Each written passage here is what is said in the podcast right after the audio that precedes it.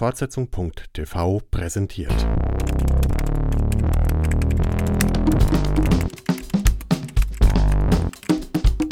Das serielle Quartett.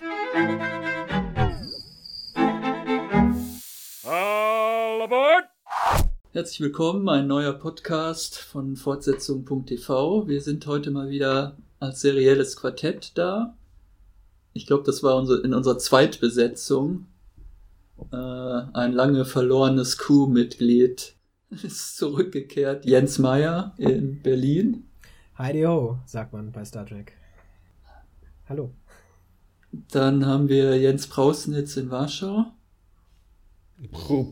Entschuldigung, ich hatte nur was im Hals. Das war klingonisch wahrscheinlich. Und Nein. Harry List in Wien. Ich komme in Frieden. Jetzt hat sich jeder irgendwie so eine komische Begrüßung ausgedacht, oder wie sehe ich das? Bei mir war das spontan, nachdem der Jens schon angefangen hat. Und der Jens auch. Ah, der andere Jens. Mein Name Markus in Düsseldorf. Wir sprechen heute, wie ihr vielleicht unschwer schon erkannt habt, über die neue Star Trek-Serie Discovery. Lang erwartet, mehrmals verschoben.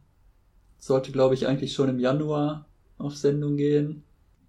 Ja, wer möchte denn was zu Discovery sagen? Ich habe auch den Podcast hier angeleiert. Das ist ja auch irgendwie meine Schuld. Ich habe sehr sehnsüchtig erwartet. Ähm, nicht nur, weil ich ein großer Fan des Star Trek-Universums bin, sondern auch, weil ich das Gefühl habe, dass äh, Star Trek äh, definitiv noch irgendwie eine Lücke besetzen kann in der aktuellen Serienlandschaft. Zum einen und, und Star Trek ein Update sich verdient hat mit ähm, so vor allem ein technisches Update. Und das ist absolut gelungen. Ich muss auch sagen, dass ich mit den meisten kreativen Entscheidungen ähm, sehr, sehr einverstanden bin und die meisten äh, Negativargumente, die ich so gehört habe, fühle ich mich sehr gut, das alles wegargumentieren zu können. Insofern freue ich mich, wenn ihr jetzt irgendwas dagegen sagt, damit wir dann gescheit diskutieren können. Aber prinzipiell muss ich sagen, äh, die, dieser Doppelfolgenpilot mit ähm, äh, der, der eine ziemlich lange äh, Zeitleiste aufmacht oder eine ziemlich lange Story aufmacht, ähm, den, den, fand ich gelungen. Ich fand es auch, ähm, will jetzt nicht sagen neuartig, aber zumindest äh, äh, ist es nicht, ist es nicht ein gewohntes Network-Fernsehen und, und, und man hat halt irgendwie von der Folgenlänge und von den komischen Unterbrechungen her merkst du noch, das ist eine Network-Serie mit Werbepausen, grauslich. Aber so wie sie es aufgebaut haben, in den, vor allem die ersten zwei Folgen, äh, die dann eben äh, vorbereiten, das war nicht so wirklich ein Pilot, sondern es war so ein, ein Pre-Pilot eigentlich, oder Prä-Pilot. Äh, und ich bin sehr, sehr begeistert beziehungsweise sehr, sehr neugierig, was noch kommt und fühlte mich sowohl gut unterhalten als auch äh, mein, mein Nerd ist auch befriedigt worden, obwohl ich jetzt ehrlicherweise nicht jetzt so, äh, wie soll ich sagen, nicht, nicht der Traditionalist bin. Äh, ich, ich bin durchaus bereit, irgendwelche Konzessionen an, vor allem an technische Neuerungen zu machen und würde jetzt auch keine Essays verfassen, warum Klingonen äh, plötzlich anders ausschauen oder so. Mal abgesehen davon, dass ich es wegargumentieren könnte, wie schon erwähnt. Was denkt ihr? Ähm, ja, der Jens in Berlin meldet sich.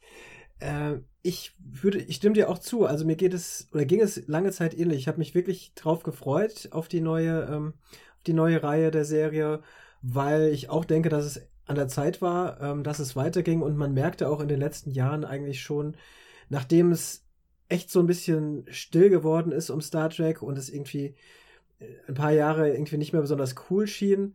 Dann kam ja irgendwann schon der, das J.J. Abrams Update, mit dem ich ehrlich gesagt relativ wenig anfangen kann, ähm, weil ich, ich bin so ein klassischer ähm, Next Generation Typ. Ich habe damals 1990, als die, äh, die Folgen auf, auf ZDF liefen im äh, späten Vormittagsprogramm oder ab, frühes Abendprogramm, wie man das immer nannte, äh, war ich froh, endlich mal eine Science-Fiction-Serie damals im Fernsehen sehen zu können und ähm, bin eben damit wirklich aufgewachsen als präpubertär, pubertärer äh, Mensch und habe dementsprechend diese Reihe Star Trek äh, ähm, Next Generation, äh, Deep Space Nine und Voyager vor allen Dingen, das sind so die drei Serien, die ich sehr intensiv verfolgt habe, wenn ich auch nie ein, ein Trekkie oder ein Tracker oder wie man es jetzt auch immer nennen mag, äh, gewesen bin, empfinde ich doch sehr große äh, Sympathie für diese, für diese drei, äh, oder für, für, diese drei Serien. Die Originalserie kam dann auch ehrlich gesagt erst später äh, durch diese Sat 1 Wiederholung. Äh, Finde ich auch gut und lustig, hat mich aber jetzt nie so bekommen wie eben diese, vor allen Dingen die erste, also Deep Space Nine und, und Next Generation. Und Enterprise äh, war dann ja wirklich auch nicht nur für mich, glaube ich, dann wirklich so ein bisschen das Ende der Geschichte äh, als es, wann war es, 2005 oder so? Oder war es früher? Äh, ich weiß gar nicht, wann es anlief. 2005 war es aus. Ja, ah, war es aus, okay, dann Anfang der 2000er.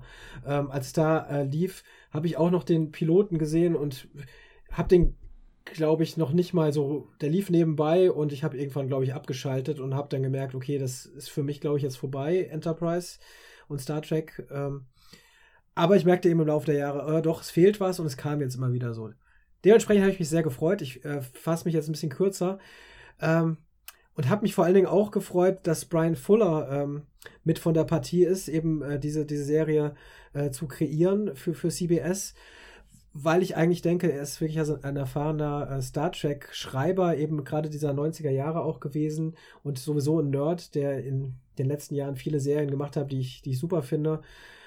Und äh, dem habe ich es einfach zugetraut, dass er da ähm, also unter seiner Führung, er macht es ja zusammen mit Alex Kurtzman, der wiederum ja für diese J.J. Abrams-Reihe äh, eigentlich steht, aber dass unter Fullers Führung das eben schon was werden wird.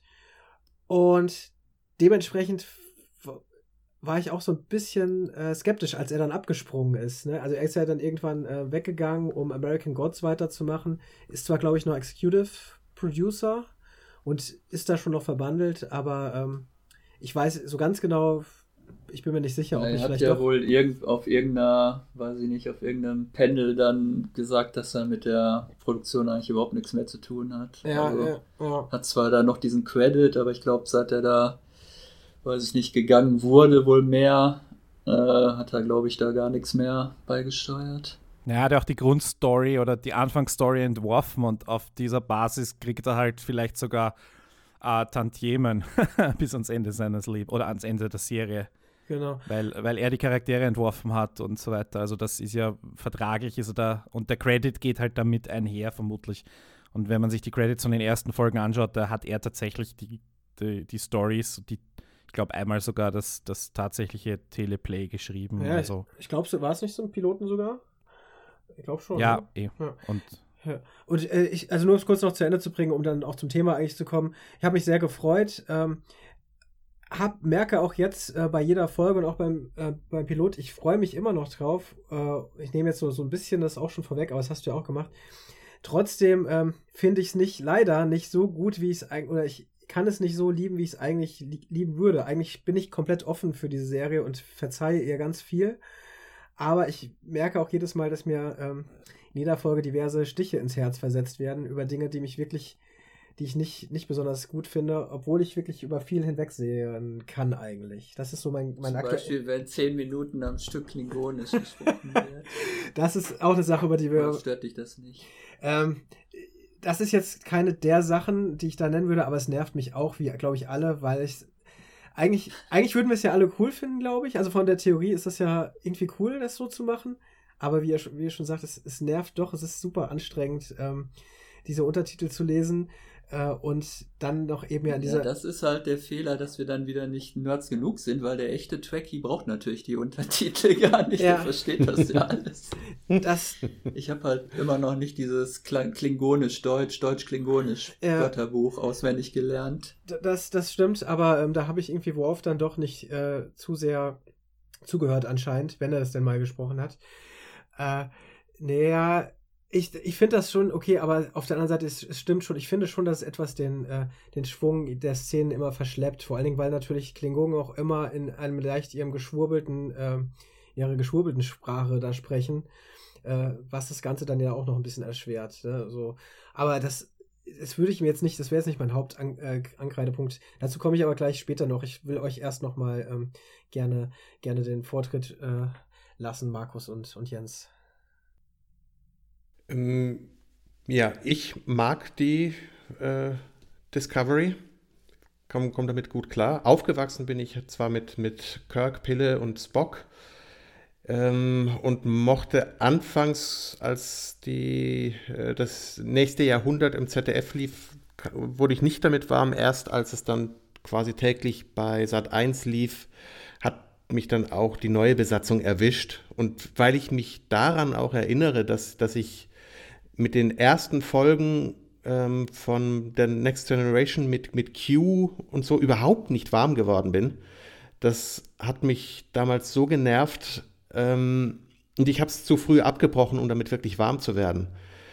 Äh, den Fehler habe ich bei DS9 nicht gemacht und bin damit reich belohnt worden. Bei Voyager im Prinzip auch, außer dass da dann halt, äh, was weiß ich, das Studium äh, irgendwann äh, überhand nahm, dass ich da nicht mehr so weitergeguckt habe. Das hole ich aber gerade alles nach, dank Netflix, mit meinem Sohn, äh, für den äh, die Original Series definitiv zu langsam erzählt ist, aber ähm, Next Generation DS9 sind wir jetzt gerade in der letzten Staffel, in den letzten Folgen, kommt da super gut mit klar und auch mit der Discovery. Also da hm, habe ich kein Problem mit.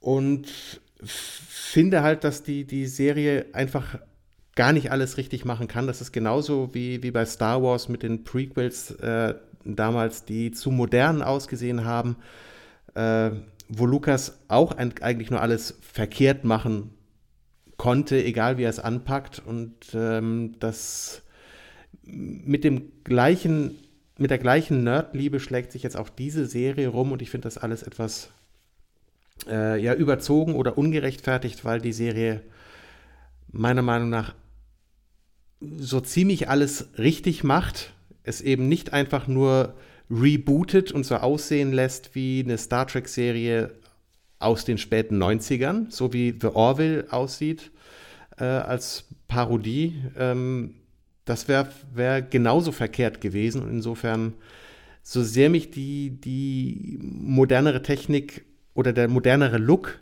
einerseits nervt, das, andererseits finde ich den Mut, das so zu machen, ähm, ja, muss ich einfach schätzen, finde ich gut. Und die Bücher und die, die konsequente horizontale Erzählweise, ähm, die eigentlich eher zum Binge-Watchen einlädt, oder genau so, wie ich jetzt eigentlich die, die, die alten Folgen gucke, ähm, finde ich, die sind auf einem ganz, ganz hervorragenden Weg und ich freue mich wirklich drauf, wie es weitergeht. Dazu dann später mehr. Jetzt du, Markus. Aber haben wir nicht in der, also in der ersten regulären Folge nach dieser Pilot-Doppelfolge, haben wir da nicht eigentlich schon wieder so Monster der Woche und also da war irgendwie so von horizontaler Erzählweise ist eigentlich immer nur so in den ersten, am Anfang der Folge und dann so in den letzten zwei Minuten ne, wird dann nochmal irgendwie so ein komischer Cliffhanger oder irgendwas angedeutet, was dann wahrscheinlich im weiteren Verlauf der Staffel noch weiter gesponnen werden soll, aber dazwischen war es eigentlich so 35 Minuten, wir laufen durch dunkle Raumschiff-Korridore und dann kommt irgendein Monster aus der Ecke gesprungen und was dann aber ja, auch aber da in der nächsten Woche eigentlich keine obwohl das Monster tauchte ja tatsächlich nochmal auf, aber das war, ja, also hat mich von der Erzählweise echt so erinnert. Ich dachte, jetzt sind wir wieder zurück, weiß ich nicht, eigentlich in den 60ern, aber vielleicht in den späten 90ern. Also, also spricht ja nichts, es spricht ja nichts dagegen, eine wöchentliche Aufgabe zu lösen, weil ich meine, sie haben, also das gab es in den in beiden Folgen. Äh, nur hat diese Aufgabe sich trotzdem irgendwie lückenlos in die horizontale Handlung eingefügt und dieses, dieses Monster, ähm, es gab eben nur ein Monster und es ist jetzt schon, also du kannst mit dem Monster noch sehr viel anfangen. Also der ethische Konflikt, den Michael Burnham da am Schluss hatte, dass das Tier da eigentlich gequält wird. Ähm, und darf man das Tier zum Kriegszwecke quälen? Äh, solche Dinge. Also das, das ist dann eh wieder genau das, was Star Trek eigentlich ist. Also da, die, die, und genau. das halt in einem horizontalen.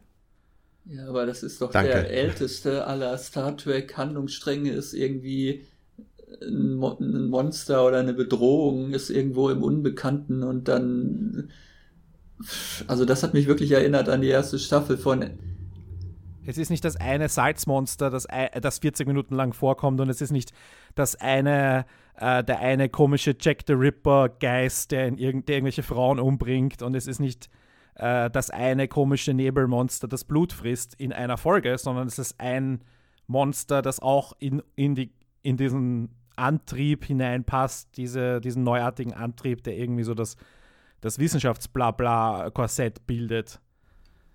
Das ist ja auch. Ja, und, okay. die, ich, also und die Pilot-Doppelfolge hat. Okay. Ja. ja, wohin das Monster bleibt da. Das ist der einzige Unterschied jetzt zur ersten Enterprise-Staffel, dass nicht das Monster am Ende der Folge erschossen wird und dann kommt in zwei Wochen ein anderes Monster, sondern das Monster bleibt jetzt da. Aber trotzdem dachte ich, also ich weiß nicht, das fühlte sich alles so nach späten 90ern an oder ich dachte echt erzähltechnisch sind die da irgendwo oder thematisch, sage ich dann vielleicht mal lieber, thematisch sind die irgendwo stehen geblieben im Jahr 1999, kurz bevor die Sopranos zum ersten Mal auf Sendung gingen. Also man ist einfach so anderes gewohnt. Ich weiß nicht, ich habe dann gestern nach der neuen Discovery-Folge die letzte Reduce-Folge geguckt und dann denkt man ja wirklich, da, da liegen irgendwie so Welten dazwischen im erzählerischen Anspruch. Gut, das eine ist jetzt natürlich in erster Linie eine Unterhaltungsserie, aber trotzdem hatte ich irgendwie den Eindruck, ich bin da jetzt irgendwann vor knapp 20 Jahren Serienentwicklung stehen geblieben und krieg jetzt eigentlich nur in einem etwas moderneren Gewand halt wieder so diese klassischen Science-Fiction-Geschichten präsentiert, die es eigentlich auch schon in den 60er Jahren ja. gegeben hat. Ich, ich, hatte auch so eine Art äh, Flashback, wenn, wenn man so will, das ist eh das, was ich vorher erwähnt habe, nämlich dass die, die Struktur der Folge, dass es tatsächlich diese, diese Akte bei Werbepausen gibt, äh, dass das relativ klassisch ist, beziehungsweise dass du das in ähnlicher Form auch in den alten Star Trek-Folgen drin hast. Äh, und da ist jetzt der Vergleich natürlich, wenn du, wenn wir von Erzählung und von Raum reden, natürlich hat der Deuce nochmal 15 Minuten mehr Zeit pro Folge. Ne? Also, und das ist, glaube ich, genau der Unterschied, die, wo man jetzt sagen muss, das ist stilistisch, kann man jetzt sagen, ich mag das eine lieber als das andere. Ich gebe auch zu, ich habe lieber mehr Sendung als weniger Sendung. Und ich habe es lieber, wenn man nicht auf Werbepausen Rücksicht nehmen muss. Aber es ist jetzt für aber mich gibt's kein denn bei Kriterium. diesem Streamingdienst gibt es doch gar keine Werbepausen. Na, aber es oder? läuft ja ganz normal in CBS. Der ja, Streamingdienst erste ist nur Folge, das. oder? Nein. Die erste Folge lief doch nur im Network TV. Doch, doch, äh, das stimmt. Also ähm, die erste Folge lief auf CBS und der Rest läuft wirklich bei in CBS All Access, das äh, Ja, online. deswegen, man soll das ja abonnieren. Das, das ist ja der, eigentlich der äh, ökonomische Sinn, warum es diese Serie überhaupt gibt. Dass CBS halt alle Leute jetzt dazu bringen will, diesen tollen Streamingdienst zu abonnieren. Okay, habe ich A nicht gewusst und B würde ich es trotzdem noch so sehen, dass sie es als ähm, Syndication Ready quasi produziert haben. Aber okay, ja, sorry. Net. Netflix ist the new syndication. Das haben wir doch, wissen wir doch inzwischen alle. Ähm, ich würde. Ähm, mir geht es ein bisschen so, was ich eben schon angedeutet habe. Also prinzipiell ähm, finde ich eigentlich äh, Discovery super. Also ich, äh, ich mochte, ich, ich finde wirklich die, die, ich mag das Schiff, ich mag die, äh, die Charaktere, die Figuren, äh, die, die Hauptfigur, äh, Michael Burnham, kann man jetzt vielleicht ja auch mal erwähnen, ähm, die eine, was ist das, ein, eine, ein Mensch zwar ist, aber eben von Vulkaniern, äh, unter Vulkaniern groß äh, geworden ist und erzogen wurde von Vulkaniern. Äh, ich mochte auch eigentlich sehr die, äh, die Schiffsbesatzung des, des ersten Schiffes, die quasi in, den, in der Pilotfolge vorkommt. Äh, das ist ja noch nicht die Discovery, sondern die äh, Shenzhou, USS Shenzhou. Und äh, die, die dort eine Kapitänin haben. Äh, ich fragte eben schon mal, weil es mit den Namen manchmal so eine Sache ist, Philippa Georgiou. Äh, die eben da die Ka Kapitänin ist und deren Rolle, äh, deren Verhältnis zu Michael Burnham, der, der eigentlichen Hauptcharakterin, da ja äh, thematisiert wird. Und ich, ich, ich mag wirklich die, die Charaktere, ähm, alle, die da vorkommen. Ich mag auch, um das nochmal vorweg. Ja, weg. nach 90 Ja, Minuten. die, die sind weg, aber im, im, mit, mit Abstrichen würde ich das auch sogar zur Discovery noch mitnehmen. Die sind ja auch teilweise noch dabei. Äh, um die. Um, komische Typ da, Saru, der ist so als einziger noch da. nein, Ja, und äh, eine Nein, nein, andere. nein, nein. Kieler, Kieler, die, die rothaarige Pilotin ist auch noch da und Äh, auf den Handlungsstrang freue ich mich auch sehr, was da noch kommt. Genau. Also das ist schon wunderbar angelegt und die nehmen sich die Zeit und die, man spürt, dass die Figuren alle eine äh, ausgearbeitete Backstory haben und innere Dämonen. Also das sind eigentlich eben nicht die äußeren Monster wie in der, 60er-Jahre-Serie, mit der sie sich auseinandersetzen zu, zu haben, auseinanderzusetzen haben, sondern wirklich die inneren Dämonen. Ich meine, das macht ja der ganze Pilotfilm schon so klar äh, mit Michael, was äh, der die quasi Vater und Mutter verliert äh, in dieser und sich für diesen Krieg verantwortlich fühlt. Also es ist eine gewaltige Last, die auf ihren Schultern liegt, die vielleicht nicht so elegant erzählt worden ist äh, in der dieser langen Exposition, aber das hat noch keine Star Trek-Serie wirklich hingekriegt und jetzt wieder zurück zum ersten Jens, den ich äh, unterbrochen habe. Entschuldigung. Ja, das war der Markus, der mich unterbrochen hat. Das macht nichts. Nein, äh, ich, also ich will auch nochmal sagen, ich finde das, ich mag das wirklich. Ich finde das wirklich gut gemacht. Äh, genauso wie ich auch allgemein die Updates. Man kann da über Sachen streiten und nicht, und das tun ja auch viele.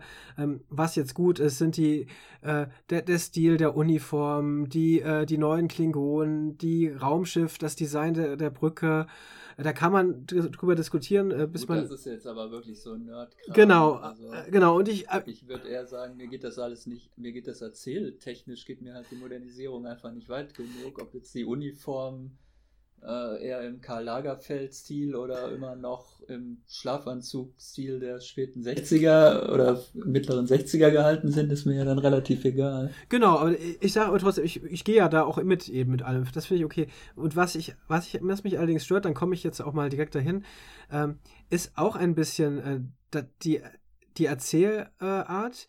aber ich glaube, was anderes als das, was du meinst, Markus, weil mir fällt das auch ein bisschen schwer, es zu sagen. Ich finde, es ist einfach nicht gut erzählt. Also ähm, ich, ich schmerzt das wirklich oft, wie da irgendwie Plot oder, oder Storylines äh, vorangetrieben werden, äh, in Kombination mit bestimmten Dialogen, wo ich einfach nicht mitgehe.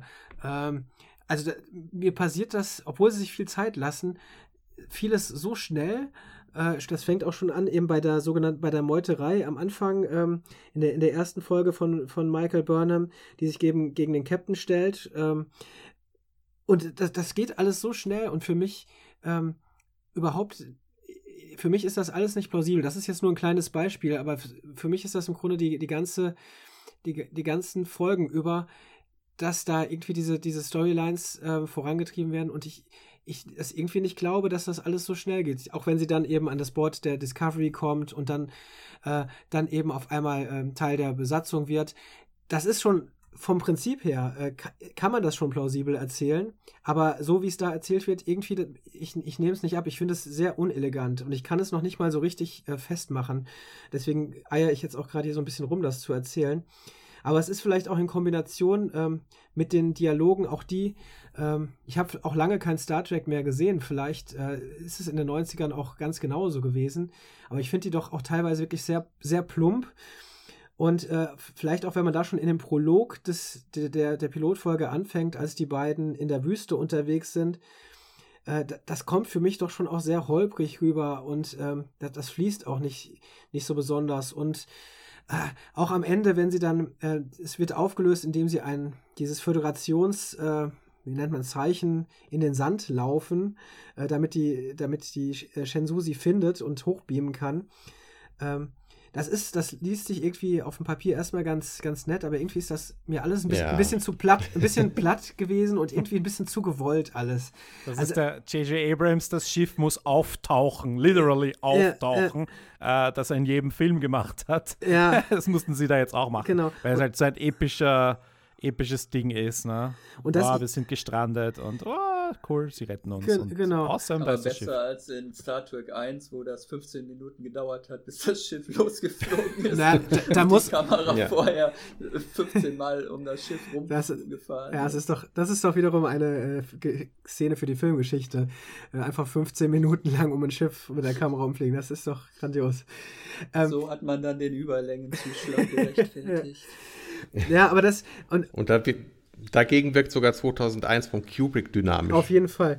Ich, aber das ist wirklich eine Sache. Ich hatte mir bei, bei dieser Serie irgendwie auch erhofft, dass sie im, äh, im ich nenne es mal modernen Sinne, auch äh, moderner erzählt wird, ähm, eleganter erzählt wird. Es hat äh, unser ähm, bekannter Stefan Stuckmann, Drehbuchautor, äh, hat auch getwittert an dem Tag. Er hat gesagt, es könnte, äh, Star Trek könnte ein ähm, aktuelles Westwing im, im Weltraum sein. Das ist wahrscheinlich auch ein bisschen überambitioniert, aber so ein ganz klein bisschen davon würde ich mir echt eigentlich auch wünschen. Es könnte, aber das, das ist natürlich nicht die Serie. Ähm, aber äh, ich finde, da, da wird schon ein bisschen was verschenkt, weil es dann doch letztendlich sehr auf Plot äh, getrieben, äh, gesetzt wird und der auch irgendwie, ja, auch jetzt nicht so wahnsinnig originell ist. Es gibt schon gute Sachen, darauf kommen wir auch gleich noch. Ich lasse euch jetzt erstmal wieder, wieder weiterreden. Ja, wobei ich die Action-Szenen tatsächlich eigentlich noch am besten ja, fand. auf jeden Fall. Zumindest jetzt in der letzten Folge. Das sah ja schon relativ gut aus oder, oder auch schon dann am Ende von dem, also praktisch die Hälfte des Piloten kommt ja dann in den letzten fünf Minuten diese Meuterei und dann eskaliert das alles. Draußen sind schon die Klingonen und auf der Brücke zerstreiten sich gerade der Captain und der erste Offizier über die, also gibt's dann diesen Führungsstreit. Das war ja schon irgendwie dann relativ spannend. Also, ja. also Action-Szenen finde ich, das, das können sie eigentlich, genau. aber zwischendurch so diese Szenen, die dann die Charaktertiefe vermitteln sollen, die finde ich dann eher nicht so gelungen. Ja. Vor allem natürlich, wenn drei Klingonen sich fünf Minuten lang streiten, äh, wer der wahre Führer der, oder der wahre Nachfolger von Kalis ist oder irgendwas, da bin ich raus. Ja. Ich stimme dir zu, ich finde die äh, Actionsequenzen eigentlich auch äh, weitgehend gelungen. Ich habe nur für mich, ähm, das ist dann vielleicht doch das, was, was so das Zugeständnis zu den neuen ähm, Star Trek-Film ist, für mich ist, läuft vieles immer ein bisschen zu sehr auf diese Action-Szenen raus. Auch vor allen Dingen diese dritte Folge, die du eben erwähnt hast, dieses Alien-Rip-Off, äh, wo sie da in diesem, durch, durch, die Gänge in diesem Schiff laufen und dann am Ende tatsächlich auch noch durch, durch sie durch diesen Luftschacht äh, kriecht. Ähm, das, da, da ist ja schon ein großer Teil der Folge, der eben auf dieser, diesem aufbaut und eigentlich ist das ja schon ein bisschen lahm. Also das, das brauche ich jetzt eigentlich nicht ähm, in dieser Ausführlichkeit in einer, in einer äh, in so einer neuen Star Trek äh, Folge, vor allen Dingen, wenn es die dritte Folge ist, die eigentlich ähm, so äh, jetzt die Serie mal in Gang bringen muss. Da brauche ich eben nicht so eine sowas. Das, das mich, ich finde es ein bisschen schade. Also ich, ich äh, habe mir dann in dieser Hinsicht zumindest jetzt bis zu Folge 4 ein bisschen mehr erwartet. Wobei ich auch immer noch sage, ich gebe dem Zeit, das habe hab ich von Anfang an gesagt, keine der, der Star Trek-Serien ähm, ist, äh, ist super brillant gestartet. Es dauerte jede, jede, jede Folge und es muss vielleicht. Ab nicht, der vierten Staffel ja, wird es richtig es, gut, es muss, um nochmal diesen Running Gag anzubringen. Genau, es muss vielleicht nicht wie bei Enterprise sein, das habe ich auch gar nicht äh, gesehen bis zur vierten Staffel, aber die erste Staffel würde ich ihm, äh, also der Serie schon auch Zeit geben, ähm, dass sich das vielleicht noch ein bisschen einspielt, äh, dass man auch vielleicht, wenn erstmal so wirklich alles gesetzt ist, ähm, dass man sich da in diesem äh, Universum vielleicht ein bisschen eleganter bewegen kann. Aber das ist, das ist wirklich eine Sache, die mich ein bisschen stört, dass vieles so doch, doch irgendwie unelegant, holprig und holzschnittartig gemacht ist. Da, da würde ich mir einfach wünschen, dass es ein bisschen mehr fließt. Das ist also mein, mein persönlicher Eindruck. Wir wollen mal anerkennen, dass die Aufgabe unendlich schwer bis unmöglich war, oder? Also. Ja. weil äh, ich ich, ich weiß nicht, ob ich mir das zutrauen würde, wenn jemand zu mir kommt und sagt, hey, mach mal Star Trek neu oder ja. irgendwas mit, äh, mit ein, es gibt ja kaum was, was ein ähnliches Gewicht, einen ähnlichen Rucksack mitbringt, ja. Und ähm, äh, was, da, was Jens gerade sehr richtig gesagt hat mit dem Zeitgeben, ne? ich wollte da auch noch mal drauf eingehen, was du in deinem Eingangsstatement gesagt hast, dass du irgendwie eine, eine Liebe hast äh, zu Next Generation, weil du damit irgendwelche Kindheits- und Jugenderinnerungen verbindest. Und André Jens hat das ja auch ähnlich beschrieben und du ähm, äh, pflanzt das ja, diese Liebe quasi jetzt fort mit deinem eigenen Kind, das wahrscheinlich dann auch wieder in, äh, das dann vielleicht weitergibt und so, so Star Trek ja. Ich habe das ja auch mit meiner Mutter zum Beispiel geschaut und mit meinen Geschwistern, meinen deutlich älteren Geschwistern. Also das ist auch weitergegeben worden. Und das ist halt jetzt quasi die nächste Inkarnation und das hat eigentlich eh relativ lang gedauert, fast, fast 15 Jahre. Ähm, und, und dazwischen gab es halt unter Anführungszeichen nur, nur drei Filme. Ähm, und und diese, diese gewachsene Liebe, die wir alle dazu haben, äh, die, die, die schwingt halt auch immer ein bisschen mit. Und jetzt kommt da etwas daher und die, die, der Anspruch ist quasi, es muss nochmal Liebe auf den ersten, diesmal aber auf den ersten Blick sein. Eine, eine, eine Liebe, die bei uns allen über Jahrzehnte gewachsen ist. Ähm, und da kommt jetzt etwas dazu und es, es entweder das, du, du, du begreifst es als Angriff auf, auf, auf diese Liebe oder du, du ähm, ja, machst dich, machst dich auf und, und, und, und, und ich persönlich habe das mit wirklich mit sehr offenen Herzen, ich, ich, entschuldige mich für die rosigen Metaphern hier, das macht äh, ich, äh, bin ich an die Sache herangegangen ja. und ähm, muss, muss ehrlich sagen, ich, ich verstehe schon, wenn wir jetzt da irgendwie total formal über Erzählung, es, ja, es ist kein Madman, das ist klar. Und auch kein West Wing. Also ich finde den Vergleich überhaupt ein bisschen äh, sehr merkwürdig, aber ich meine, wir könnten auch irgendwie die, die, die innere Leitungsgremium äh, der Föderation könnten wir beim Walk and Talk zuschauen, dann hätten wir sowas wie Boah, West das wäre ja. super. Wenn Aaron Sorkin eine Star Trek-Serie, die im Headquarter in San Francisco spielen würde, das würde ich mir sieben Staffeln lang angucken. Ja, dass sie dann eine, eine Folge lang darüber diskutieren, wer jetzt das, wer ihr, ihr Captain-Nominee für Schiff X ist und solche Dinge. Fürs Subkomitee, medizinisches Subkomitee oder irgendwie sowas, wer yeah. da nominiert werden soll. Genau. Ja, ich, ich weiß auch, also ich, ich habe es ja schon auch gesagt, das ist ein bisschen natürlich zu hoch gegriffen. Äh, mir, mir geht es einfach wirklich nur darum, ähm, dass ich mir einfach nur ich, ich, ich bin mit offenem Herzen immer noch dabei und äh, ich hätte mir einfach, ich würde mich einfach, ich bin einfach großer Freund dieser, dieser eleganten Erzählweise und ein bisschen, ich glaube, mit, mit, ähm, mit, Brian Fuller, äh, da hatte ich das irgendwie vielleicht ein bisschen gehofft. Ich, wenn du es aber auch schon sagst, ich erinnere mich selbst, als, als Voyager anlief damals, äh, da, da ging es mir schon ähnlich. Ich weiß noch, dass äh, ähm, das wollte ich eigentlich auch mehr äh, lieben, als ich es eigentlich am Anfang auch die, die erste Staffel über oder so getan habe. Das wurde aber in der vierten Staffel erst gut. ja. als, als Seven of Nine dazu kam, wurde das erst gut. Genau, ich, äh, ich weiß, ich, ähm, naja, aber ich, ich das ist ähnlich, also es, es, heute, das, das, weiß ich noch, weil ich das, das die erste, ähm, da, da habe ich mir, glaube ich, damals in der Videothek schon vorab die äh, Videokassetten ausgeliehen, äh, bevor das im, im Fernsehen lief, um das, äh, um das anzusehen. Und ich weiß auch, ich wollte es total lieben und es, auch, auch das ist ja schon jetzt nicht die eleganteste aller Serien, das ist schon klar. Ähm, deswegen verstehe ich das auch alles und klar, der Anspruch ist auch relativ hoch. Ähm, aber es ist nun mal auch ein bisschen so. Wir sind ja, wir sind auch einfach in den letzten äh, 15 Jahren sehr verwöhnt worden. Das ist das, was Markus ja auch vielleicht ein bisschen sagte.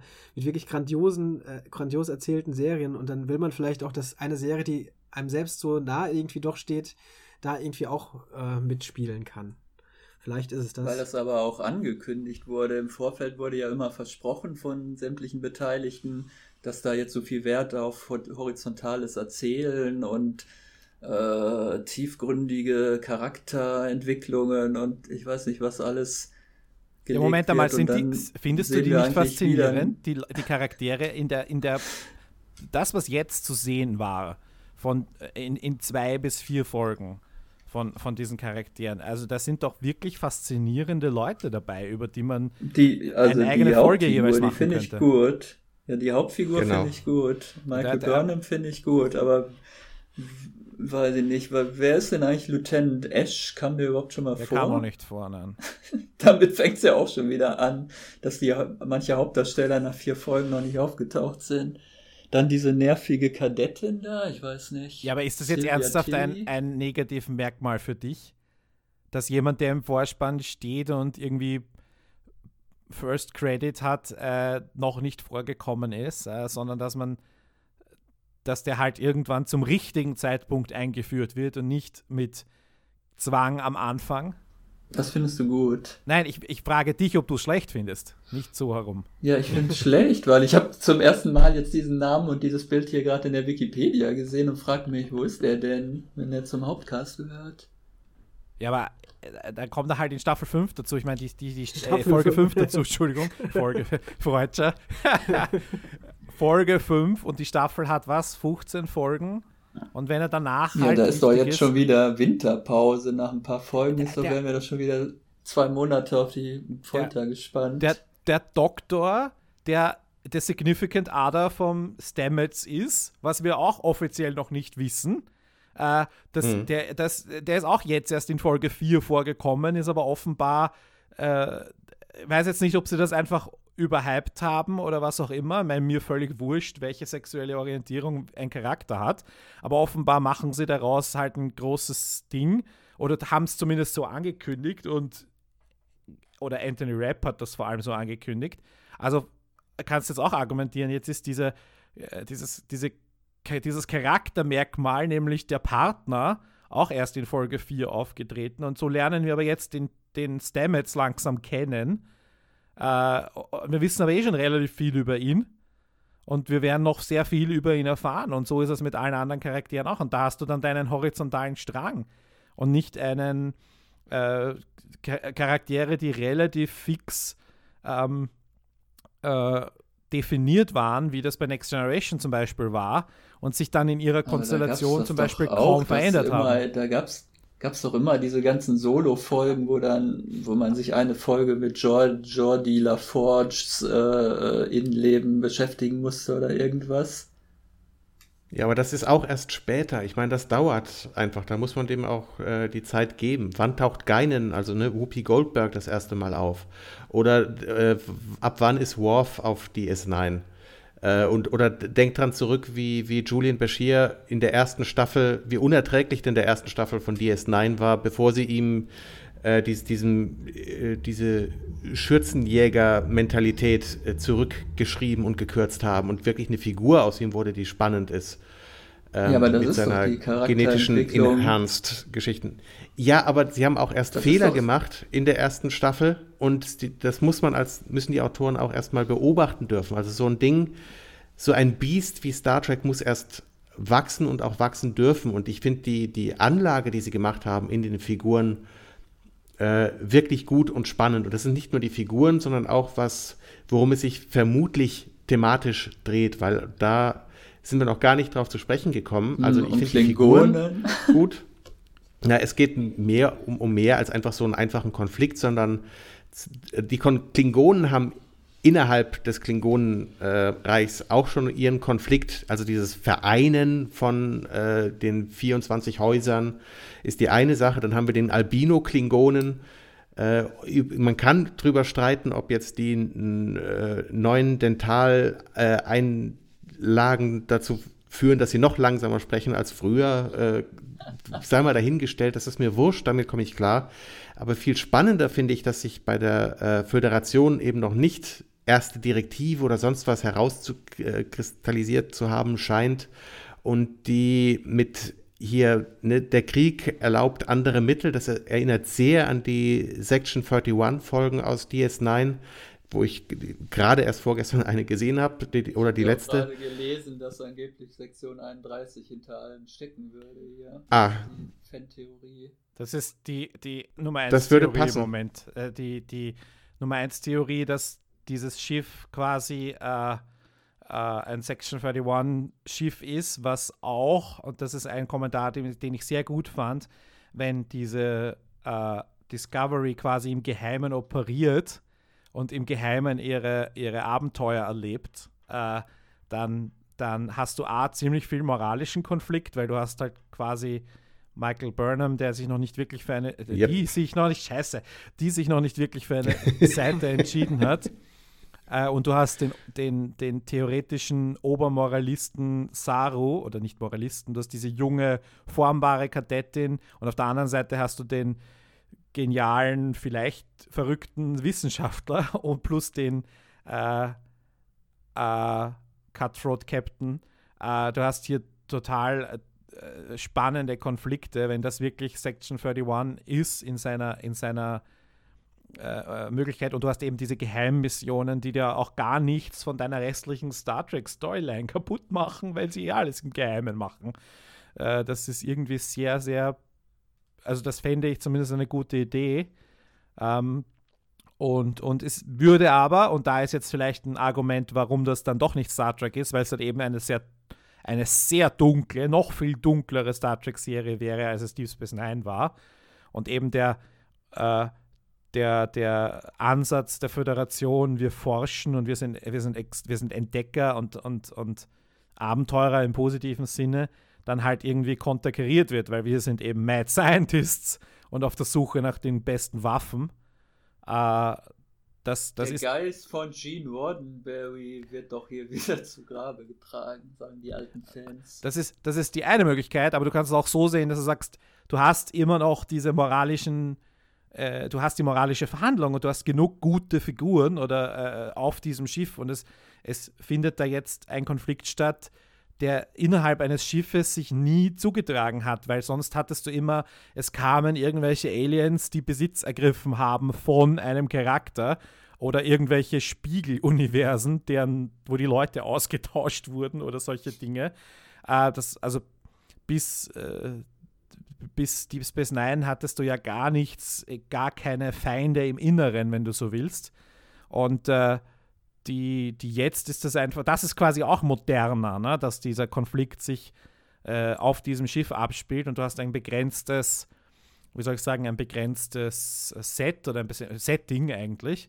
Und in dem ähm, agieren diese Charaktere miteinander und du hast aber halt einen zentralen Cast und du hast aber die Möglichkeit, ihn bei Bedarf zu erweitern, sei es um Personen von außen. Und du hast ja auch Bedrohung von außen und wir wissen ja auch, dass, und wir hatten schon einen Kontakt, nämlich Sarek, und es wird ja noch eine andere Figur geben, die aus der Original Series schon bekannt ist, die, glaube ich, eh gleich in der nächsten Episode vorkommen wird. Ähm, Wann Und- William Shatner vorbei? auch Oder eine gute Frage. Scotty. Nee, Und du- Scotty ist gestorben. Und, und du hast auch die, ein bisschen die, die, die, die Anbindung an Spock. Und äh, da ist die dritte Figur, die dann irgendwann mal vorkommen wird, also Spocks Mutter. Der ist auch gestorben. Ja, aber damals noch nicht, also in der Zeit. Aber, Aber, der Schauspieler. ja, dann macht kommt halt Zachary Quinto. Quinto können ja. sie doch nicht bezahlen. Naja, wenn sie sich Michelle Yeoh leisten können, muss man auch mal festhalten, äh, Mhm. eine riesen Superstar hier verpflichtet. Also jetzt, wenn man das mal objektiv sieht und nicht irgendwie aus westlicher Welt heraus sich als Nabel der Welt begreift, dann muss man sagen, mit Michelle Yeoh haben sie einen riesen Superstar verpflichtet.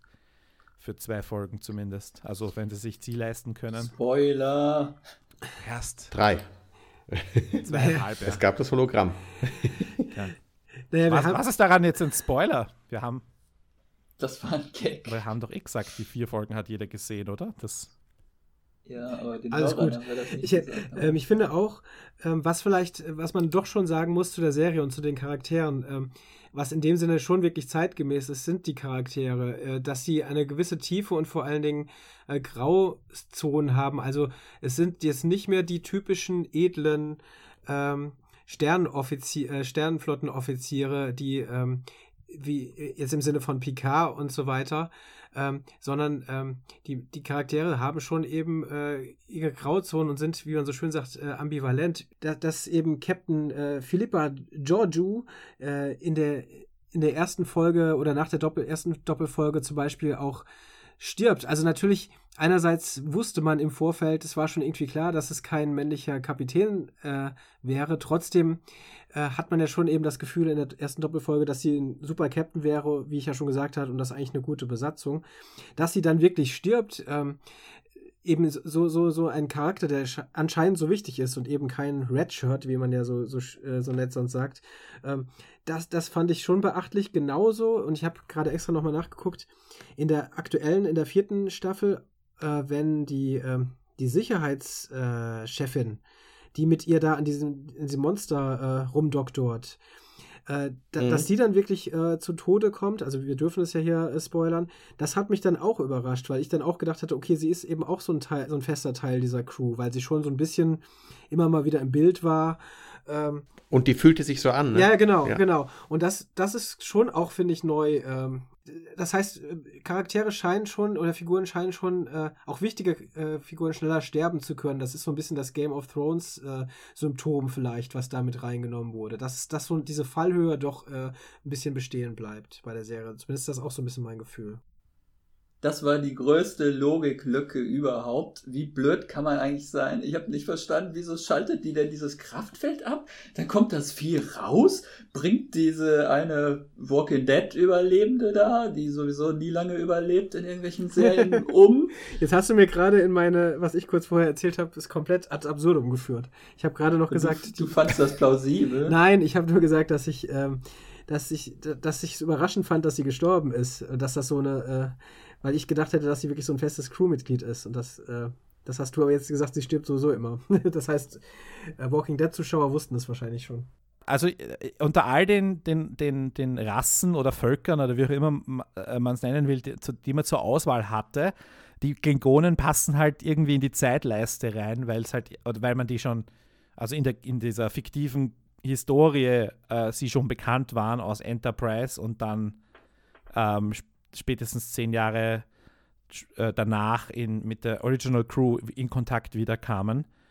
Aber ich hätte es halt irgendwie, oder man hätte es auch irgendwie machen können, dass man da auch vielleicht die Mörder-Kreativleistung erbringt und etwas, entweder eine neue erf erf erfindet ähm, oder, oder. Einfach die Ferengi als Hauptbösewicht aufbauen. Ja.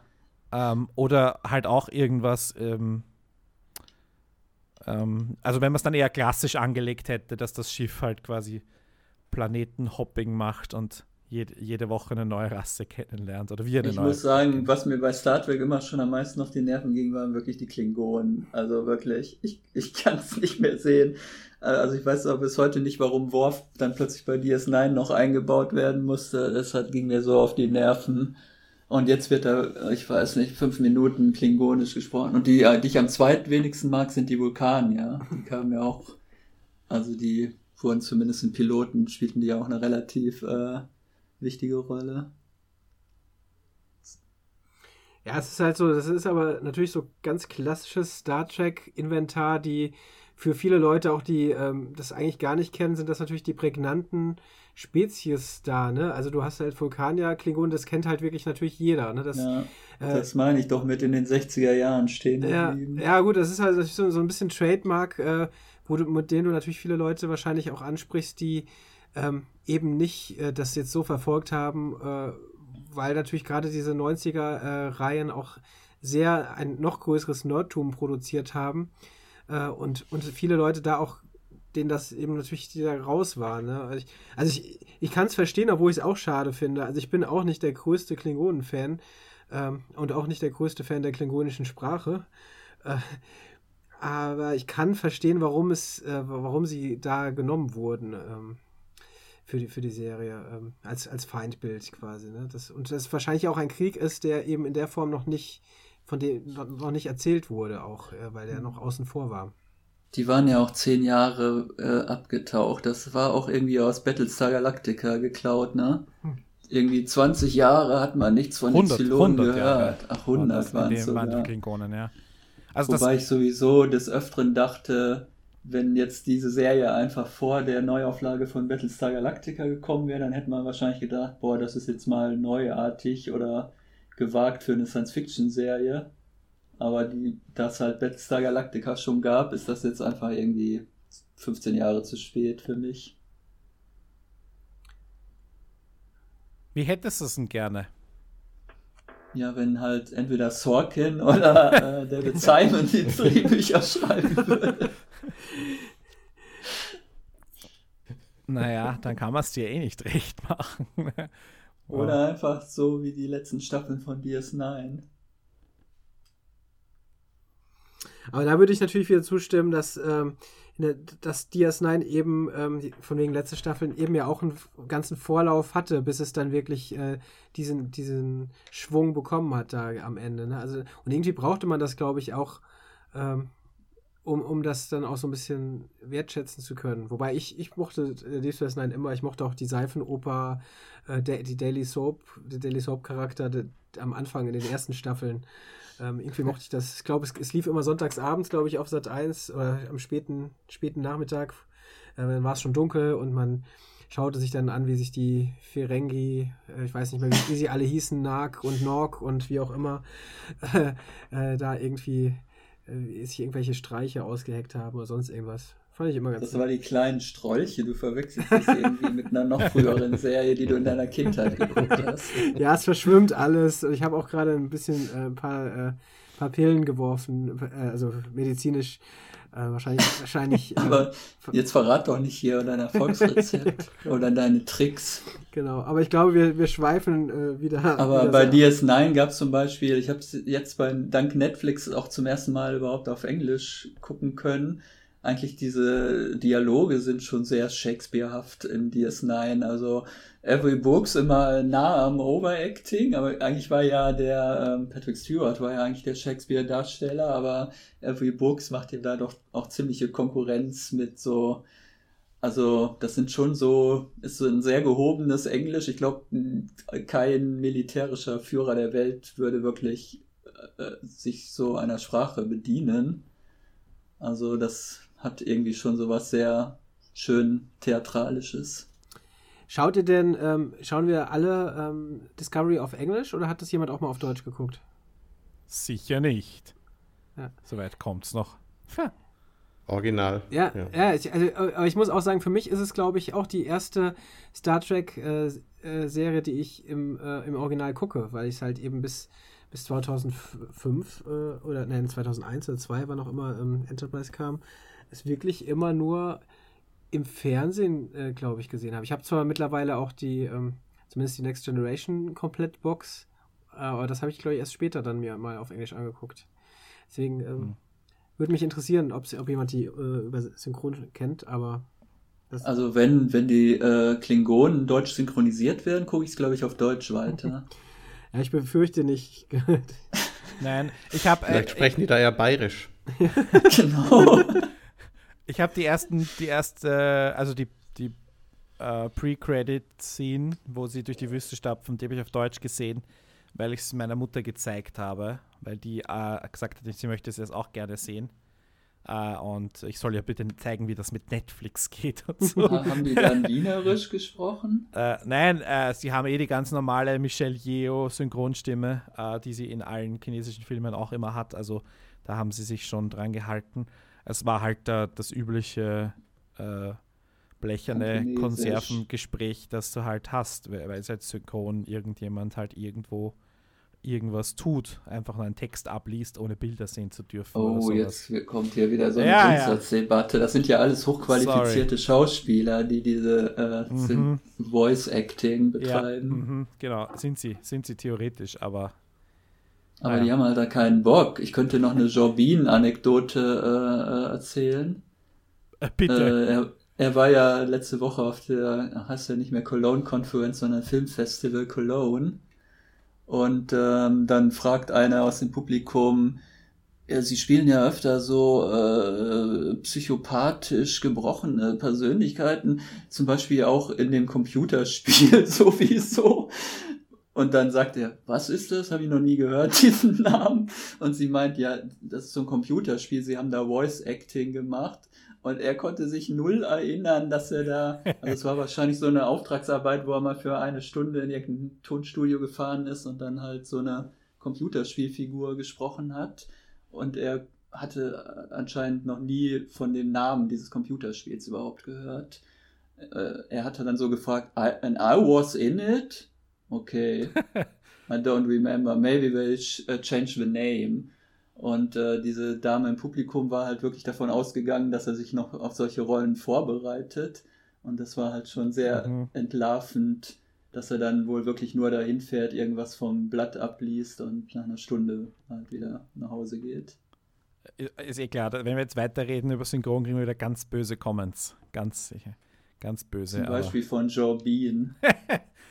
Es gab, äh, äh, naja, nein, ich, ich möchte das jetzt nicht weiter vertiefen. Wollen wir noch über Star Trek was reden eigentlich? Also über die neue Serie jetzt vor allem? Oder wollen wir über die alten reden? ich, ich muss ehrlich sagen, äh, vielleicht mal von der Perspektive aus, ich habe mir ja, ich habe irgendwie mitbekommen, so viele Leute sagen, oh, ich, ich höre so viel schlechte Kritiken, und ich, ich, äh, dann habe ich mich mal auf die Suche gemacht nach den schlechten Kritiken und dann habe ich mir gedacht, ich gehe dahin, wo die, die halt die echten Nerds sitzen, Reddit und YouTube und schau mal, was die dort so sagen. Und im Reddit gibt es halt hunderte verschiedene Threads und da wird halt alles Mögliche diskutiert. Und auf YouTube habe ich de facto nur Negativvideos gefunden oder gesehen, vor allem die, wenn du es nach äh, Anzahl der Views oder so sortierst, also irgendwie die Top 10 habe ich mir dann angeschaut. Und der Tenor, den ich irgendwie da rausgehört habe, war, dass das große Problem, warum das jetzt nicht Star Trek ist und warum das Ganze einfach scheiße ist, war einfach immer, dass sie das Gefühl haben, ich drücke es jetzt sehr freundlich aus, dass sie das Gefühl haben, irgendeine Art von Diversität auf, äh, aufgedrückt zu bekommen. Also du könntest das natürlich auch irgendwie, dass irgendwie der Klingons First äh, Slogan, dass das ja auch quasi nur die White Supremacists sind. Und dann gab es halt welche, die äh, da auch äh, Aussagen des Casts und der, und, der, und der Producers genommen haben und man tatsächlich sagen muss, offenbar sehen die das wirklich so oder es ist zumindest die Marketinglinie, die ihnen vorgegeben wurde, dass sie das auch tatsächlich. Äh, Im Ernst jetzt? Ja, dass sie das tatsächlich. Da, darüber. Aber das ist. Kann das, das, ja, also offenbar. Das, das checke ich echt null, weil äh, wo, wo waren die dann in den 90er Jahren, bitte, bei den Star Trek-Serien? Das war schon immer Thema. Naja, aber. Also. Naja, es geht, es geht eher so darum, dass du halt in diesem. Also, ich glaube einfach, dass das dieses, äh, wir reden hier hauptsächlich über Amerikaner und, und, und, und britische Kommentatoren natürlich, ähm, die, die, dass das Klima halt so aufgeheizt ist und dass diese Serie halt irgendwie quasi eine, weiß nicht, eine, ich will jetzt nicht sagen eine Anti-Trump-Serie ist, aber doch irgendwie eine Art, eine, eine Serie ist, die irgendwie Position bezieht. Und dann hast du halt diverseste Dinge, die jetzt einen etwas beschränkteren Horizont äh, irritieren, weil für mich, ich meine, okay, ich habe mich vorher witzig versprochen mit Michael und er, aber in Wahrheit habe ich das zweimal gehört, dass eine Frau Michael genannt wird und dann war es mir wurscht. Ja, oder eine, äh, dass eine asiatisch aussehende Frau einen rumänischen Namen hat, dann denke ich mal, ja, in 150 Jahren wird das nicht mehr selten sein oder so. Kann sich heute noch drüber aufregen, aber, also ich meine, wer sich ernsthaft drüber aufregt, dem ist eh nicht zu helfen. Aber das sind halt so diese Dinge, für die Star Trek steht. Das ist halt irgendwie so der Zukunftsentwurf. Und da funktioniert es halt irgendwie in der Zukunft. Das ist das alles dann völlig wurscht. Genauso, dass es halt einen homosexuellen Charakter gibt, ist mir auch völlig, völlig egal. Ähm, und die Argumente waren dann halt, dass immer die Moral, die Moral der Folgen war immer, äh, hat funktioniert, weil sie irgendwie im Hintergrund war oder so, bla bla. Ich kann vielleicht ein paar Sachen verlinken, wenn es interessiert.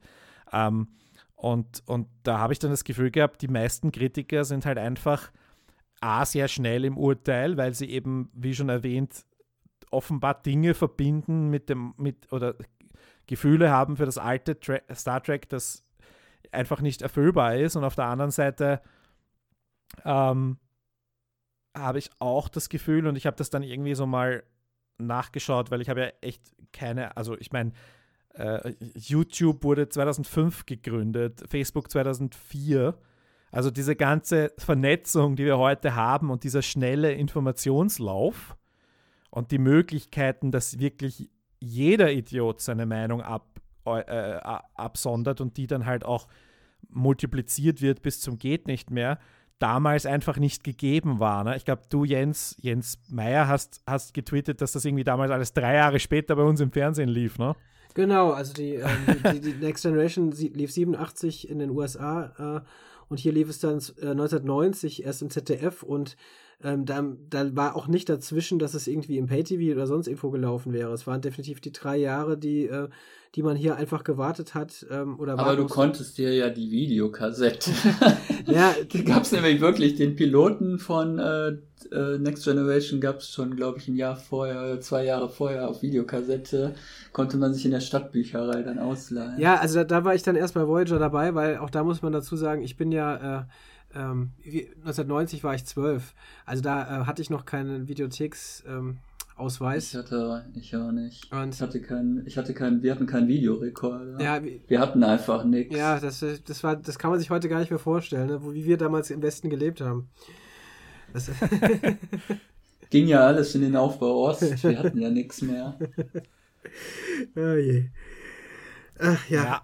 Aber Lass das, mir einen Punkt noch fertig machen. Ja, nämlich, ja, äh, äh, dass dass halt diese, äh, also aus welchen Gründen auch immer, die Leute sich entweder ähm, glauben, dass ihnen Hollywood etwas oktroyieren will, irgendeine Meinung oder irgendeine Welt, in der halt, also da ging es dann auch halt darum, dass irgend, ah, ich will es gar nicht wiederholen, aber so im Grundsatz war halt, dass ähm, ja, jetzt habt ihr zwei Frauen und die sind beide nicht weiß und all diese Dinge. Und dann denke ich mir halt, oh Gott, wenn, also das waren offenbar die Hauptkritikpunkte. Und dann denke ich mal, wie schaut es mit der Star Trek-Gemeinde eigentlich so allgemein aus?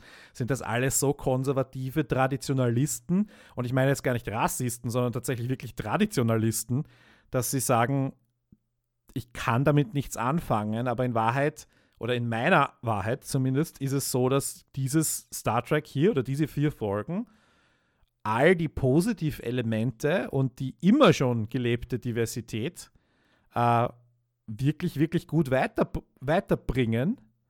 Und äh, für mich ist es eindeutiges Star Trek und ich äh, in einer schön modernisierten, von mir aus auch, auch, ho auch ho auf Hochglanz polierten und mit vielleicht ein bisschen zu viel Effekten ausgestatteten Variante. Und ähm, deswegen, ich freue mich, wenn irgendwer von den Zuhörern da vielleicht so eine, die, die Gegenmeinung vertritt oder der Meinung ist, ähm, der traditionalistischen Meinung ist, ähm, völlig wertungsfrei, dann würde ich mich über Kommentare freuen. Ich weiß nicht, wie seht ihr das? Sehr, ja, also ich äh, halte das für kompletten Quatsch und jetzt nicht das, was du gesagt hast. Also ich, ich kann aber auch nicht, für mich kann, ist der Ausdruck Traditionalist im, im, auch im Star Trek-Universum so jemand der das wirklich ist und das, der, jetzt nicht einfach nur Lust hat, irgendwie ein bisschen rumzutrollen oder sich aufzuregen oder Breitband, äh, Breitbart äh, ähnliche äh, News zu verbreiten. Äh, wenn man im Star Trek Geiste der 60er Jahre bis, bis heute lebt, ähm, ist das natürlich kompletter Quatsch, weil das natürlich immer schon äh, den Kern von Star Trek ausgemacht hat. Äh, und es ist jetzt, es ist zum ersten Mal na, nicht zum ersten Mal, aber es ist jetzt konsequent ähm, weitergeführt auch. Auch wenn man natürlich die 90er sieht, wenn man sagt, man hat Deep Space Nine, da hat man dann einen, einen, schwarzen Captain, äh, äh, nicht Captain, Commander. Und ähm, bei Voyager dann eben eine Frau. Und ja, es ist doch jetzt logisch. Und wir, es ist ja noch nicht mal ein Captain, aber es ist die Hauptfigur jetzt, die eben schwarz ist. Und äh, ja, überfällig, dass auch eine, äh, dass eine asiatische äh, äh, Figur, ähm, hat man ja auch nicht wahnsinnig viele gehabt. Auch immer, ja, ähm, äh, Zulu? Ja, na, ja, klar, Zulu in den, in den, in den äh, Originalen und du hast, äh, wie hieß nochmal der in der. Nee, es war auch Voyager, glaube ich, ne? Ähm, wo, wie hieß der? Harry Kim, ja. Harry Kim, genau. Aber. Ähm, und die Frau von Chief O'Brien. ja, stimmt, okay. Keiko! Okay, ja, nun ja. Aber man, man, merkt ja schon, dass man es jetzt schon, äh, man kann sie einzeln aufzählen, die Figuren. Also dementsprechend. Ähm, abgesehen davon, dass ja die, äh, die Captain äh, Captain Giorgio ja auch, auch nur mal stirbt nach der, nach der zweiten Folge und von einem äh, weißen Captain ersetzt wird. Also das ist ja, äh, also es ist einfach Quatsch. Ich glaube, das ist einfach ja. die, der Zeit geschuldet äh, und, und diesen ganzen Foren, die man vielleicht auch nicht lesen sollte. Ich glaube aber schon, dass in dieser Zeit, in der wir gerade leben, der Writers Room ernsthaft über diese Dinge debattieren muss. Nicht, weil sie wollen, sondern weil sie sich denken, äh, wenn wir, ah, die hat jetzt dieses Geschlecht und diese Farbe und äh, diese Herkunft dann auch noch und so weiter. Ich glaube wirklich, dass sie das diskutieren müssen, weil es einfach so viele Vollidioten da draußen gibt, denen das alles noch viel zu wichtig ist. Und ja, das haben sie aber schon immer diskutiert. Und nicht nur, also und nicht das, nur das, Trolle, die, die, die wirklich einfach trollen, um zu trollen, sondern dass das halt, dass es halt wirklich viele Leute gibt, die ihre ihren vielleicht berechtigten ökonomischen Frust halt irgend, in irgendeine Art von, äh, weiß nicht, weißen Rassismus channeln. Und in Wahrheit solltest du ja diese Figuren alle, ich meine, das ist sowieso mein Standardsatz, es gehört viel mehr gelost. In Wahrheit solltest du das einfach alles schnipp, äh, eine Münze werfen übers Geschlecht und dann äh, irgendwie einen Ball ziehen, äh, welche, welche Herkunft solltest du in Wahrheit bei jeder Figur machen. Gerade bei solchen Serien weil du einfach sagen kannst, okay, wir, wir sind ja in der Zukunft und äh, das, das Gleiche gilt dann halt auch für die, für die Klingonen, ne, wenn du darüber diskutierst. Ähm, ja, aber, aber im Grunde ist so ja das, was du beschreibst, ja wirklich quasi der aktuelle Zeitgeist und Tenor der, der, der, Trump-Ära dann, oder wenn man das so nennen will. Du hast es eben ja auch schon gesagt. Aha. Und, und kann man da, da würde ich aber äh, auch also da, da, da kann ich nicht ernsthaft drauf eingehen und das kann, könnte ich überhaupt nicht äh, ernsthaft diskutieren, weil es doch einfach auch wirklich nur eine, ähm, der, der, äh, der Wunsch ist oder der, der Gedanke, also wie soll man auf so, eine, so, eine, so einen Vorwurf ernsthaft reagieren? Das ist ja äh, faktisch äh, falsch im Sinne des Star Trek-Universums, da, dass es so ist. Es ist vielfältig und es ist ja auch alles vorhanden. Also ich, ich kann das nicht ernst nehmen, leider. Oder was heißt leider? Ich bin froh, dass ich es nicht mhm. ernst nehmen kann. Ähm, und, und so auf, der, ja, auf der anderen Seite kannst du argumentieren, dass Star Trek ja immer äh, irgendwie ein, äh, ein, ein, und ich meine, dadurch, dass wir jetzt mehrere Jahrzehnte Star Trek haben, über die wir drüber schauen können, äh, auch immer äh, ein, und so, das gilt natürlich für jede Serie und jedes kulturelle Produkt, dass es ein, ein Kind seiner Zeit ist in irgendeiner Art und Weise. Und bei äh, dem, dem, also du könntest jetzt auch argumentieren, dass schon das, die Original Series ähm, gerne die, die Rechten verärgert hat. Ja, natürlich. Indem, indem, sie, indem sie eine schwarze Frau einen, einen weißen Mann küssen lassen. Und selbst das nur unter der unter Zwang quasi. Und das war schon ein, ein Riesenskandal. Und all diese ähm, und ein Russe und ein Asiate an Bord, ja. Genau. Und diese war alles schon da. Diese, diese, diese äh, äh, Utopie unter Anführungszeichen. Und dann muss es irgendwelche Platzhalter geben, weil du hattest ja auch irgendwie immer andere ähm, du hattest ja auch schon so eine Art Transgender-Diskussion mit, äh, oder Figur mit, mit äh, äh, Dings da. Dex? Dex, genau. Also da, da äh, Wieso, die kam noch als Frau zurück. Aber vor, ich sage so eine, eine, eine übersetzte Variante. Du konntest ein Thema diskutieren oder aufs, äh, aufs Tablet bringen. Ähm, hey, da war mal jemand vorher ein Mann und ist jetzt eine Frau und den Captain stört das überhaupt nicht, obwohl er den Mann vorher kannte und das jetzt eine andere Person ist. Äh, oder was auch immer. Es ist so schön, dass, dass, dass äh, Cisco immer Old Man äh, zu, äh, zu Jadzia sagt. Das ist ja. einer der schönsten Running Gags in Star Trek. Und die, die, äh, um den Punkt fertig zu machen, ich, ich, ich finde das, find das gut, wenn man diskutiert. Ich, ich finde es halt nicht gut, wenn man dann sagt, ah, da, will, da, da muss jetzt irgendeine PC Social Justice Warrior Agenda wird uns da jetzt aufgezwungen oder so, sondern wenn du halt, nein, äh, finde es gut oder schlecht oder sag, ich hätte das anders gemacht oder ich finde das aus diesem oder jenem Grund nicht, äh, nicht, nicht gut gecastet oder die falsche Person gecastet oder die falschen Attribute vergeben. Äh, und wie gesagt, wenn da jemand ist da draußen, der das anders sieht, dann freue ich mich auf die Diskussion, solange die halt in einem äh, in einem zivilisierten Rahmen abläuft.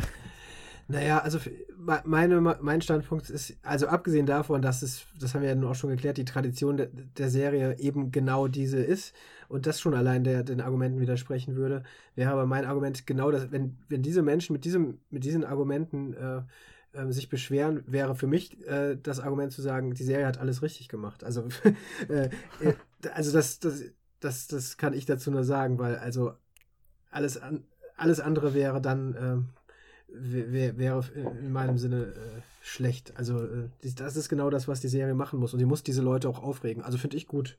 Finde ich gut, dass es macht. Äh, ähm, und deswegen, da muss, für, für mich gibt es da gar keine Diskussion. Aber das, ja. Das zeigt, wie wichtig es ist, dass es endlich wieder eine Star Trek-Serie gibt. Dass, es, dass, sie, dass die Abwesenheit von Star Trek wirklich eine Lücke hinterlassen hat, die auch diese neue Zeitlinie von den J.J. Abrams-Filmen in keinster Weise geschlossen hat, äh, mit denen ich übrigens auch nichts anfangen kann, wie man vielleicht schon äh, richtig geahnt hat. Denn das, das Credo von, von Roddenberry war eigentlich immer dieses, ja, sagen wir einfach mal, Kommunikation. So, wenn, man, wenn Konflikte durch Kommunikation gelöst werden und aus der Welt oder dem Universum gesch äh, geschafft werden, dann hat man alles richtig gemacht. Und wenn Star Trek wieder zu einer Kommunikation anregt, dann haben sie wirklich alles richtig gemacht. Und danach sieht es ja wirklich aus. Ich, bleib ich bin dabei. lieber beim Credo von Han Solo, wenn ich zuerst schießen kann, werde ich zuerst schießen. Ich wollte jetzt irgendwie diese Diskussion zum Ende bringen. Entschuldigung. Ist okay. Genau, die Vulkanier schießen immer zuerst auf die Klingonen. Das fand ich auch gut. Die äh, letzte Frage dann noch, äh, was auch immer diskutiert wird und ganz interessant vielleicht ist, was sagt ihr zum Vorspann? Ist er euch der wichtig? Habt ihr eine Meinung dazu oder ist das eigentlich auch unwichtig? Zu kurz. Also Deep Space Nine dauert, glaube ich, der Vorspann zweieinhalb Minuten oder so. Das war jetzt zu kurz. Ich habe da keine Meinung. Ich, ich finde, das, das ist jetzt nicht so ein. Ich würde es mir nicht als Klingelton nehmen, sagen wir es mal so, das Lied. Und die Grafiken sind wohl ganz nett. Auch hier habe ich äh, Kritik gehört. Das ist ja kein. Naja, egal, lassen wir das. Weil, weil kein, Nee, das ja. ist nur ein echter Star Trek-Vorspann, wenn erstmal eine Ouvertüre kommt und eine Minute ein Asteroid irgendwo vorbei. Und dann muss ein Raumtisch, äh, Raumschiff zischen. Pschiu. Ja. Ich finde ihn eigentlich ganz nett. Also ich, ähm, ich weiß nicht, ob er, ob er einem so, wie, wie du auch schon sagst, äh, ob er einem jetzt ähm, wirklich auch noch in fünf, zehn Jahren noch so im, im Gedächtnis bleiben wird, aber ich, er ist im Sinne der Serie und ist trotzdem abgewandelt mit diesen Grafiken, die eigentlich ganz schick aussehen. Also bislang schaue ich ihn mir noch jedes Mal auch an. Also, Er ist auch eine Hommage, ne? Du hörst, du hörst, dass die ersten zwei Takte sind so Classic und das, dann am Schluss auch nochmal die, die letzten zwei, drei Takte. Mhm. Also du hast irgendwie so diese, diese Hommage, diese, diesen Rucksack, den sie mitschleppen, vorne und hinten, dass sie sich die, bewusst sind, dass sie sich da mitten reinsetzen in, diese, in dieses Universum, in diesen, in diesen Haufen von, von Ballast und im, im neutralen Sinne, den sie da mitschleppen, da, da war das dann schon quasi sehr gefällig. Ne? Es war nicht so wie das Enterprise-Theme, dass sie halt wirklich so dann auch gleich ein gesungenes Lied hatten. Äh, in der Hoffnung, das vielleicht zu verkaufen oder sowas. Keine Ahnung, Äh, was, da die Begründe waren. war das so? Das, oh, das weiß ich überhaupt nicht. Ich, das, ich merke gerade, es ist gut, dass ich das nicht. Es war wirklich ein, mit ein gesungenes ein Song äh, Ja. als Vorspann da. Ja, das war Na, doch na, dieses. na, na, äh, Melodie. Nein, nein, äh, die neue Enterprise, die, die 2001er Enterprise-Serie, die hat Sail. Away war das doch von Rod Stewart oder sowas ähnliches. Ja, ich musste sofort an Ed Sheeran denken, auch da wären wir jetzt Ah. wieder im falschen Podcast. Ähm, aber äh, Schon wieder Wurmloch. nee, nee. Überall diese, fallen okay. überall rein. Naja, aber ist ja, ist ja gut. Okay, das wollte ich nur, hat mich nur interessiert mit dem, mit dem Vorspann. Das war, war meine letzte Frage dazu. Ich meine, es war damals schon ein, was ich mich so zurückerinnern kann, beziehungsweise jetzt auch ein bisschen gelesen habe, das war ein Problem. Aber die, das ist immer so, die Leute sagen, dieser Vorspann ist nicht so schlecht wie der von Enterprise. Aber er ist halt auch kein echter Star Trek-Vorspann. Nö, nö, nö, nö, nö. Ja, dieses echte Star Trek, das ist ja auch, Wow. Die Leute Ja, echtes Star Trek ist das nur, wenn mindestens einmal pro Folge der Arzt sagt, er ist tot, Jim. Oder das ist ein Leistenbruch und kein klingonischer Schweinebraten. Na gut, lassen wir das, oder? Ja, dann, Ge- Genau, aber eu euer Fazit, also wer, äh, Markus hatte ja schon so ein bisschen äh, angedeutet, aber wie sieht's aus? Also ich- meine, meine Prognose wäre jetzt, Jens, ähm, Harry und ich schauen es weiter, Markus wahrscheinlich auch, Ich aber, echt aber ich mit Zähne knirschend. Ihr könnt mir ja sagen, ob sich, ob es noch besser wird oder anders wird. Dann schaue ich noch mal rein.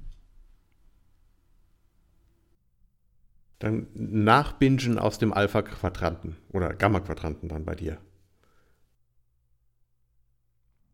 ich bleibe auf jeden Fall dabei, weil es mir auch wichtig ist, ähm, weil ich meine positiven Kindheits- und Jugenderinnerungen ähm, insofern ignorieren kann, äh, beziehungsweise in der richtigen, in der richtigen Dosis mitnehmen kann für diese Serie.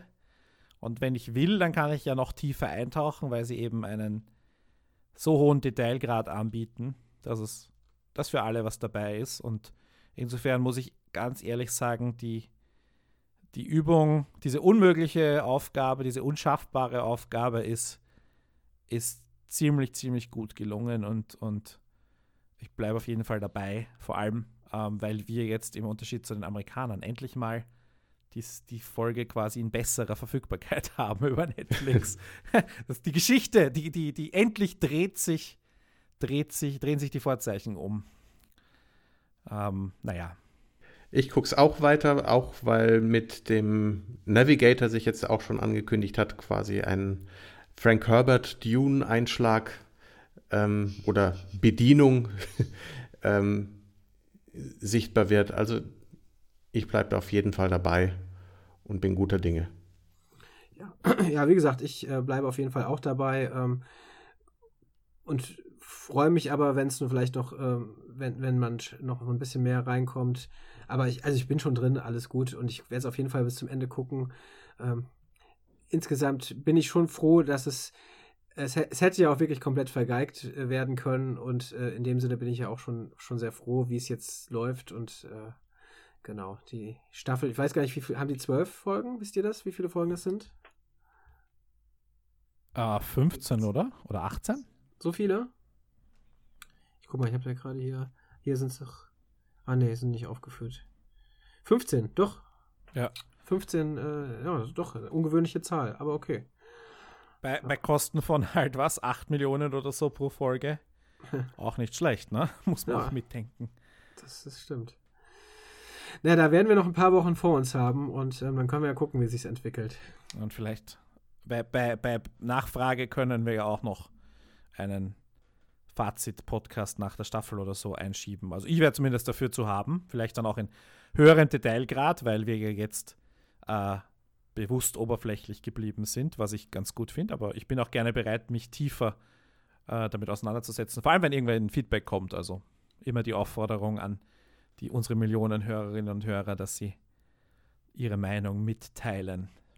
Genau, ich, ich denke, das äh, ist auch sinnvoll, äh, inhaltlich einzusteigen, wenn man die die erste Staffel dann gesehen hat, weil man momentan, wie ihr das mit dem Charakter, der ja noch überhaupt nicht aufgetaucht ist, auch gesagt habt, einfach noch viele Sachen kann man ja noch gar nicht wirklich einschätzen. Auch bestimmte Dinge, die vielleicht passiert sind äh, oder ähm, angedeutet werden, was das noch für Auswirkungen haben wird. Also dementsprechend fände ich es auch gar nicht so schlecht, äh, am Ende der Staffel nochmal, dann wirklich mal wirklich reinzugehen inhaltlich. So, in diesem Sinne, liebe Hörer, möge die Macht mit euch sein. Der Markus ist der Charger Binks unseres Podcasts. Das war das serielle Quartett. Präsentiert von Fortsetzung.tv.